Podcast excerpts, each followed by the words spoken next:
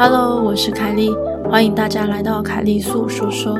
凯莉素说说节目内容主要是鬼故事、都市传说、日本怪谈、真实刑事案件改编的创作鬼故事。今天的鬼故事是网友投稿的两则亲身经历故事。第一则是狗狗温馨回来提醒主人，第二则则是马来西亚网友被鬼捉弄的故事。希望你的耳朵能带你感受到毛骨悚然的氛围。我曾经养了两只狗狗，但是它们都已经离开我了。而这次的故事是关于它们离开后，却仍然默默守护着我跟我的家人的经历。狗狗离开后，我花了好长一段时间整理好心情，之后就继续的过着生活。虽然它们已经离开我了。但我始终相信他们一定在默默守护着我。而这件事情在某一天我得到了证实。在事情发生几个月后的某天早上，我突然闻到一股熟悉的味道，之后我就惊醒。我很确定那是他们的味道，我以为是他们回来了，一如往常的在我旁边打转着。但是我张开眼后却没看到熟悉的身影。我突然想起了，他们已经不在了。但是随即我又非常的纳闷，怎么会突然闻到他们的味道呢？这个时候，我想说拿出手机看一下时间，却看到十几通来自老婆跟陌生号码的未接来电。我赶快回拨电话后，才知道老婆出了车祸。老婆那时候肚子中已经怀着小 baby 了。她骑车直行时撞到对向突然左转的汽车，摩托车整个撞烂，但是万幸。老婆只有擦伤跟轻微骨折，肚子里的宝宝也安全无事。我手忙脚乱地处理好一切之后，我才突然想起早上闻到狗狗们的味道这件事情。我想，这是狗狗们来提醒我的吧？它们真的很贴心，是不是怕来梦里我会舍不得起来，所以用味道来让我惊醒呢？第一则故事结束喽。故事虽然很短。但是很温馨，所以我还是想要让大家听听这个故事。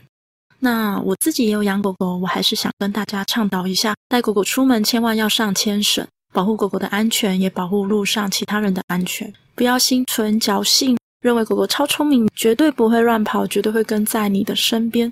万事无绝对，只怕有万一，好吗？接下来是马来西亚网友投稿的被鬼跟之后还疯狂被捉弄的亲身经历。故事开始喽！这个是我几年前遇到的怪事。那年我还在上中学，由于星期六早上有课外活动，老师说要早点到学校，因此我大概六点钟就到了学校大门口。可是因为太早了，学校的大门也还没开，我就在大门外面等。别班的其他同学和我的朋友们都还没有到。等了一段时间过后，我突然听到了耳边传来一个女生的哭声。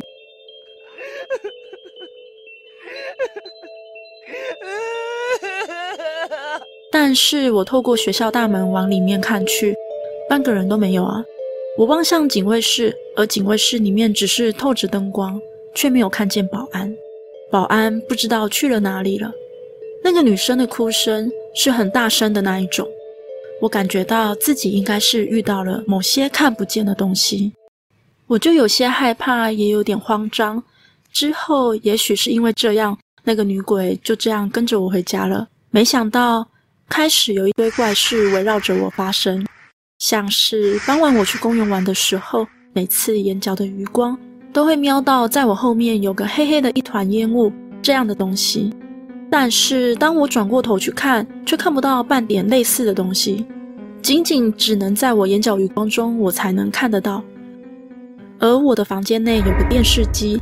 电视机里会反映出影子，而我就一直看到电视机里面出现白色的影子，但是我看了看身旁都没有看到那个白白的东西。接下来晚上睡觉的时候都会听到呜呜呜的声音，不管是半夜还是凌晨都会听到。我神经还算是有点大条的，我都会以为是我自己听错了。后来好几次。耳边传来的呜呜声却变得非常的清晰，但是那并不是哭泣声，而是一种在戏弄我的感觉。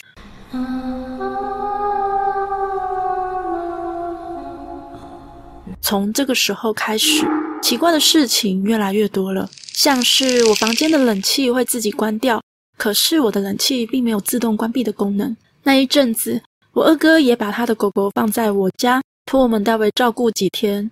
但是那只狗狗有时候都会莫名很凶的对着我房间门外吠。而且我晚上睡觉的时候，每次闭眼都觉得脸上很痒，像是有人在抚摸着我的脸一样。当我睁开眼睛，却什么都没看见。只要一闭上眼睛，这种感觉又来了。不仅如此，不管是白天或晚上，时不时我都会听到房间门把有人在转动的声音。我把门打开，没有看到半个人。但是当我把门关上，却又听到了门把不停转动的声音。虽然白天跟晚上都会出现转动门把声，但是晚上门把转动的声音特别的大声。而我的房间里有一个很大的桌子，中间是一面镜子。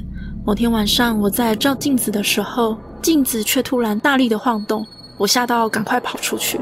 接二连三的怪事一直持续发生着，在之后就是听到有人开始在敲我房间的门跟窗的声音。我房间在二楼，只有我一个人睡，并没有其他人在楼上。但是妈妈总是跟我说，她听到我在叫她。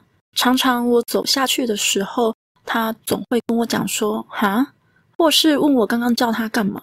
可是明明我才刚下楼而已，我也没有和我妈讲话。这时候我才突然惊觉到，很有可能那个东西正模仿我的声音，开始作弄我的妈妈。